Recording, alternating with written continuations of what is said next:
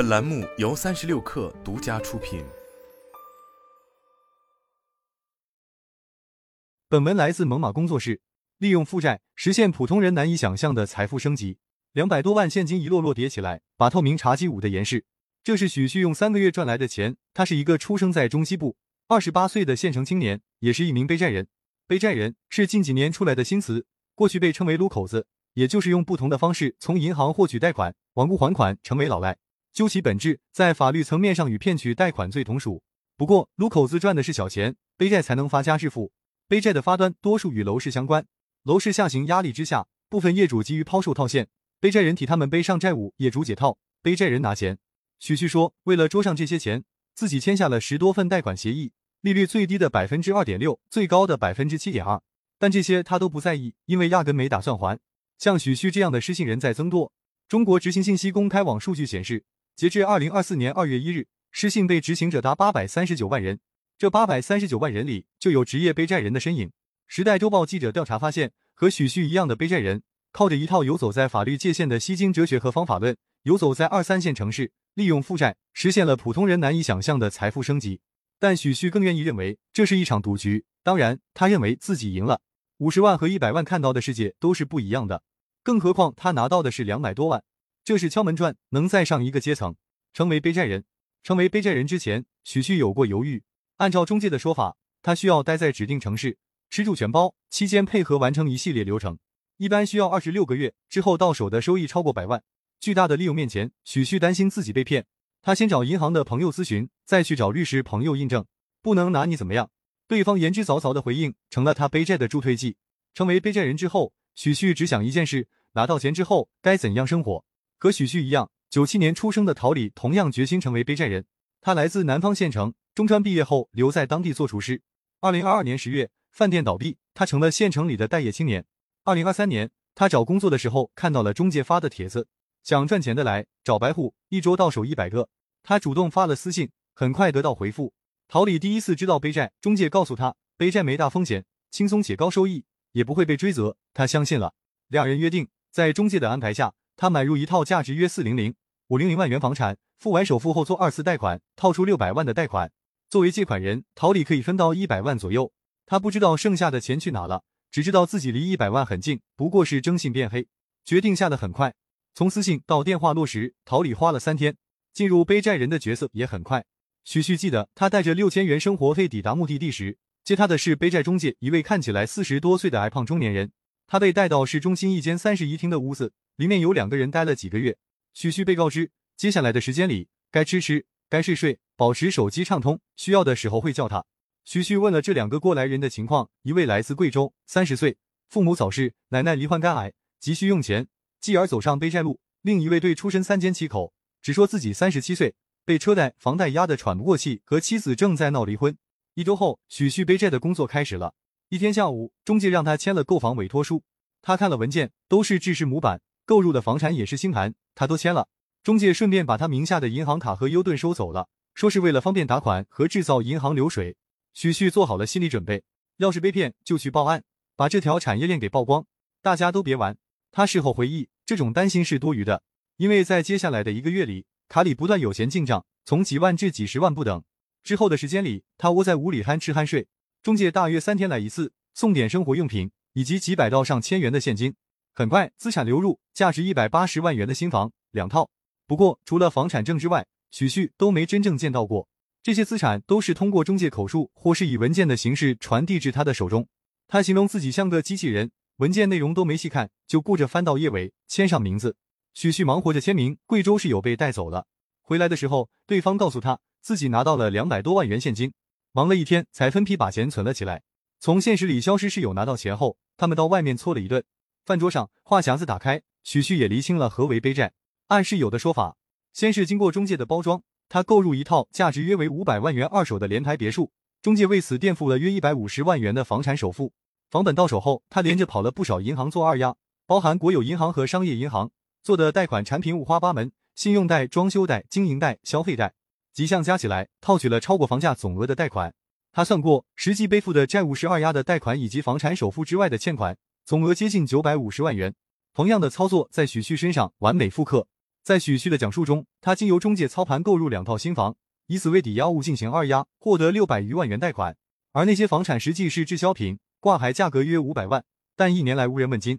中介垫付了购房费用，借着许旭的身份接盘，让开发商解套。不同的是，那六百余万元，许旭分到了接近百分之四十，比贵州室友多出了几十万。许旭说，这是因为他和中介的上线相识。拿到钱的第三天，许旭回到老家，刚到机场，他给中介发了消息：“到了，放心，有钱低调一点，不要太招摇，把钱一下子搞完了。”行。发完一个字之后，许旭又接了一句：“谢谢老哥，江湖路远，有缘再见。”叉叉叉开启了朋友验证。你还不是他他朋友，请先发送朋友验证请求。看着手机屏幕上亮起了一行灰色的字迹和红色感叹号，许旭低声骂了一句。不过拿到了钱，其他都不重要。有钱有闲的许旭开始规划未来，作为黑户的生活剧本，用两张非本人的银行卡转移资金，和妻子开个小店，过安稳日子，给父母买养老保险，再给他们余些现金，还有一部分用来投资私人借贷，据说利息一年能赚二十万左右。成为老赖，许旭并不觉得这有什么。中介给他留了一段时间，把钱藏起来，换掉手机号和社交账号，停用在线支付，限高不能坐高铁飞机。他要买辆车。面对催收，他想好了应对说法，反正就是没钱。桃李背的也是六百万债务，但他只拿到了一百万现金，只占百分之十五。他觉得自己亏了。之前他在网上查了不少关于背债的信息，有些慌神。想到以后的日子，只看见死水一潭。桃李试图找中介讨价还价，比如多分一点，或是出掉房产套现，均被回绝。中介的态度冷淡下来，完全没有了最初的热情。不论如何，当初想要的一百万还是到手了。陶李想了下，这足够用一年时间来思考接下来的生活。打工是不会了，或者去其他国家，或是找个地方窝起来。为何有利可图？两百多万到手后，许旭还是没想通背债这件事为什么有利可图。用中介的话说，他们垫付了房产购置款、房产交易产生的各项税费，还负担了背债人在当地的各项消费，在分成比例中。背债人一般拿百分之三十至百分之四十，中介百分之二十至百分之三十，第三方百分之三十至百分之四十。在他们的讲述中，第三方通常是指银行内部人员，他们与放款数额相关，所以他们同样拿走了利润的大头。尽管在许旭们看来，中介的话不能尽信，但背债这件事与银行确实有千丝万缕的关系。时代周报记者调查发现，这是关银行的贷前审查与审批，背债人提供给银行的资料，皆是经过中介包装后的真实资产。以此换来更高的贷款资质，银行工作人员根据这些真实资料完成贷款审批，这是一门暴利的生意。有的银行工作人员按下审核按键，背债人就能以其名义获得上百万元的资金。各方根据事前约定拿走自己的份额。于中介而言，他们一个项目拿的钱并不多，得靠同时运作几个项目以获取高额收益。与银行人而言，这并不是一笔少数目，相当于五至十年的收入。浙江某商业银行副行长王庆表示。当下多数银行信贷部门都有业绩压力，也会产生坏账，这确实增加了背债的可行性，也尚无有效的杜绝机制。但操作风险很大，谁会拿自己的工作当赌注？高收益意味着高风险。裁判文书网显示，多数骗贷案件发生在二零一九年前。二零一三年，有人用假手续从周村某商业银行贷款九笔，共计本金一千九百九十万元。二零一四年，有人联合银行、房管局等人员骗贷千万余元，相关被告人被判刑超过四年。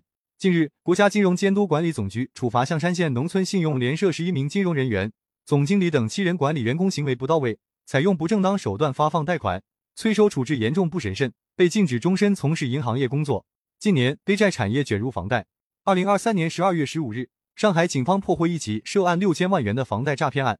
据报道，此案中，背债人黄牛、房产中介、贷款中介、银行职员等轮番上阵，利用背债人买房骗贷套利。最终，三十四名嫌疑人被警方抓捕归案。浮出水面之后，尽管有严密的监管，暴力驱使之下，依旧有人愿意入局，争相跑马圈地。背债中介张鑫做了四年生意，他有个规矩，每个月最多做十单，免得被盯上。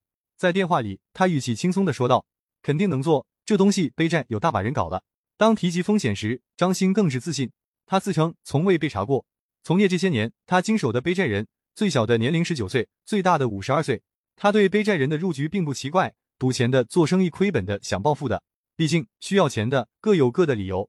只是大部分背债人的结局都不是按照他们最初设想的剧本走，三五年钱就挥霍一空了。但这只是生意，张鑫不会管这么多。他是这个产业链的底层中介，业内俗称为串串，主要任务是拉人头，找到一个背债人，能拿到五至十万元的提成。张鑫说，背债人的资料到了手里，他会根据各地的楼市和放贷情况进行选择。二三线城市是首选，其次是新一线。哪个地方的政策宽松，银行比较好做，我们就选哪里。背债中介的朋友圈图。不过张鑫也有烦恼，这段时间各个社交媒体上的背债招募信息，无疑让这条隐秘的产业链浮上水面。稍有留心，便能在社交媒体上找到背债人和中介的足迹。有背债中介形容，这东西看起来复杂，实际上的操作跟网上购物一样轻松简单。本来是闷声发大财，避开风险，现在是大家都想来分一杯羹。张鑫说，让这个产业链走进大众目光的，还有陆续被曝光的案件。据指尖新闻二零二三年十二月十二日报道，在二零二零年十二月三十一日，山西鹿城农商行为撒九零后工薪族神速贷款八百九十七万元，案中月薪大约为三千元的借款人，仅凭几份文件就从该行贷款两百九十九万元，且在当日成功放款。另据中国经济周刊二零二四年一月二十六日发布报道。提到象山县农村信用社十一名金融人员违法放贷四点二五亿元，有媒体曾统计，在过去的二零二三年，国家监管机构共对银行金融机构包括各分支机构开出超两千四百张罚单，罚没总金额超二十七亿元，其中信贷业务是违规高发区，开出罚单超千张，涉房融资业务大额罚单频现。近段时间，监管机构表态，二零二四年将延续对信贷业务的严监管态势，提升双罚、既罚机构又罚人力度。张鑫觉得这一行已经被盯上了。他打算再做几票就上岸。他声称，银行会在今年收紧贷款审核，让要参与薅羊毛的背债人尽快下定决心。兄弟，考虑的怎么样了？现在做的话，一周内就能放款。对话的最后，他如此说道。文中许旭、张鑫、桃李、王庆均为化名。